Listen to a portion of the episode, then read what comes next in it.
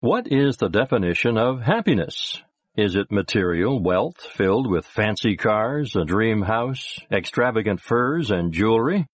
Or is happiness simply having a roof over your head, food in the fridge, having a child, a pet, a swimming pool, a designer Gucci bag, parents, grandchildren, love, money, the perfect job, winning the lottery? According to the American Heritage Dictionary, happiness is derived from the Middle English word hap, meaning luck. But does happiness really have anything to do with luck? Based on this description, one could assume that if you avoided a fatal traffic accident, but got fired by coming late to work, you would be filled with happiness. Is it luck or what you make of it? Maybe happiness is exactly defined by its indirect alias, happiness. Perhaps happiness is in fact defined by the fortune that we permit to happen. Do you recall a time, let's say when you were about five years old, what defined happiness back then? Was it getting a puppy for Christmas? Or maybe you were a child of divorce, and all you wanted was for mom and dad to get back together again. Then as you got older, you were hoping that someone would ask you to the prom that would have made your day, maybe your life for the moment. During college, good grades made you happy, but it was short-lived. Because in the real world, you had to look for a job, and competition was stark. It's an employer's world, you thought, but then you got the perfect job. Now you could be happy. Or could you? Life requires more than just what we want. Inevitably, one must understand to truly find happiness, he must make his own happiness happen. Sounds a bit redundant, but truthfully, there is no set guidelines that will bring one happiness. There is no magic wand we can wave to bring joy into our lives. Human nature thrives on the thrill of the chase. We dream and we hope for the next big break. It is the grand adventure of living. We are hopeless creatures of comfort. We like having and accumulating things.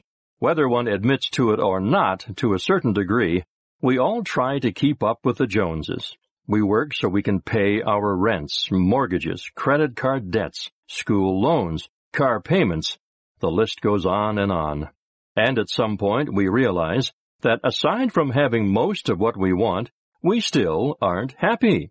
Now, since we've learned to adapt to new standards which we've created for ourselves, we find that we have less time, less patience, less sleep, which equates to more stress, more worry, and more aggravation. So, is happiness honestly just comprised of things? Sometimes we virtually trade our lives for not only basic necessities, but for excessive items and services as well. We become so obsessed with finding happiness that we lose sight of the fact that happiness is within, always.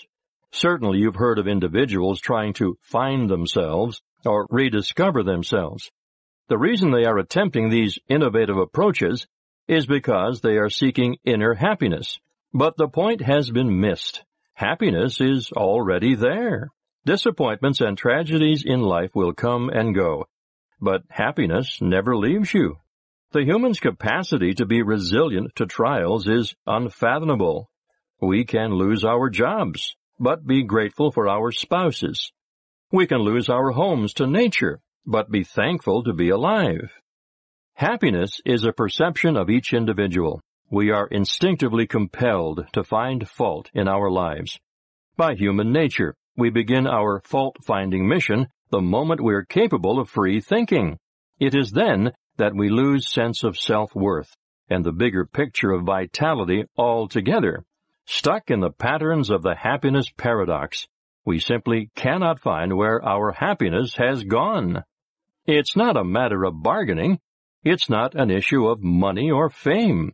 Instead, happiness is what you resolve to accept. If we live through optimistic hope, if we dare to dream, if we empower ourselves to fully live, then we have regained our sense of happiness. There is no in-between. There is no other replacement. We only have one physical life to live. We have no choice but to make the most of it.